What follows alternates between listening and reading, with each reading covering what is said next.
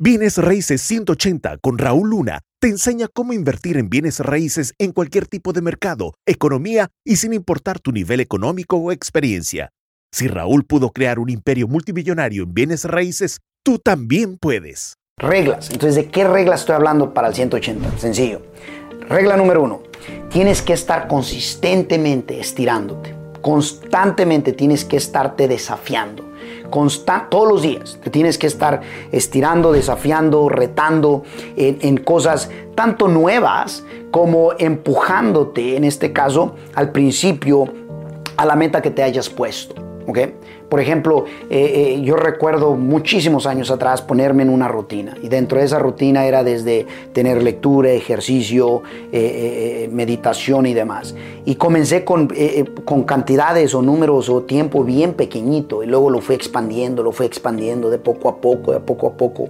Hoy en día te puedo decir que me siento muy contento porque casi un cuarto de mi vida, digo de mi vida, del día en realidad, este, está dedicado a mi desarrollo desarrollo, está dedicado a, esa misma rutina que comenzó con una rutina que eh, sonaría insignificante.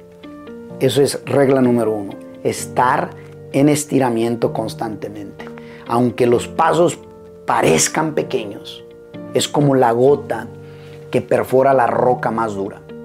Es la consistencia de aquello pequeñito que comienza pequeño pero no tiene que quedarse pequeño. Allí se encuentra estar constantemente estirándote. Si estás agregándole consistentemente, siendo mejor hoy de lo que fuiste ayer. Número dos, segunda regla. Cero excusas. Cero excusas. No hay campo. La grandeza no tiene campo para las excusas. La riqueza no tiene campo para las excusas. De hecho, las excusas solo le sirve a quien las da, sin embargo, nunca a quien las recibe. Nunca.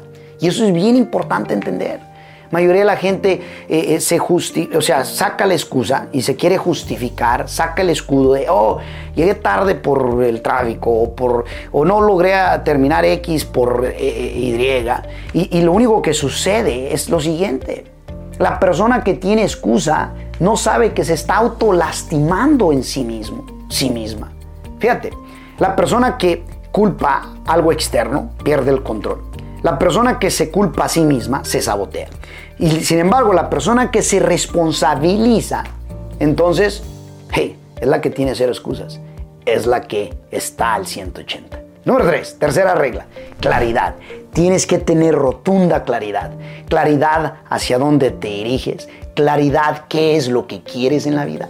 Claridad por qué lo quieres en la vida. Claridad si estás dispuesto a pagar el precio que es necesario claridad en, hey, soy persona de compromiso, claridad en, soy persona disciplinada, claridad, tiene que, la persona que tiene claridad tiene poder. La persona que tiene claridad, ¿qué crees? Tiene velocidad. La persona que tiene claridad, ¿qué crees? Tiene al universo con su ser. Y esa es la diferencia. Número cuatro, fíjate, cuarta regla.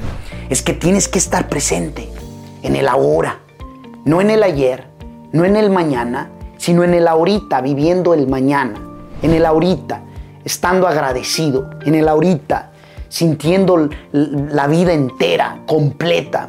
¿Cómo la logras sentir? En ocasiones va a ser eh, eh, quedándote callado, agradeciendo por tu familia, agradeciendo por lo bueno, lo malo, lo horroroso, lo grandioso que te espera.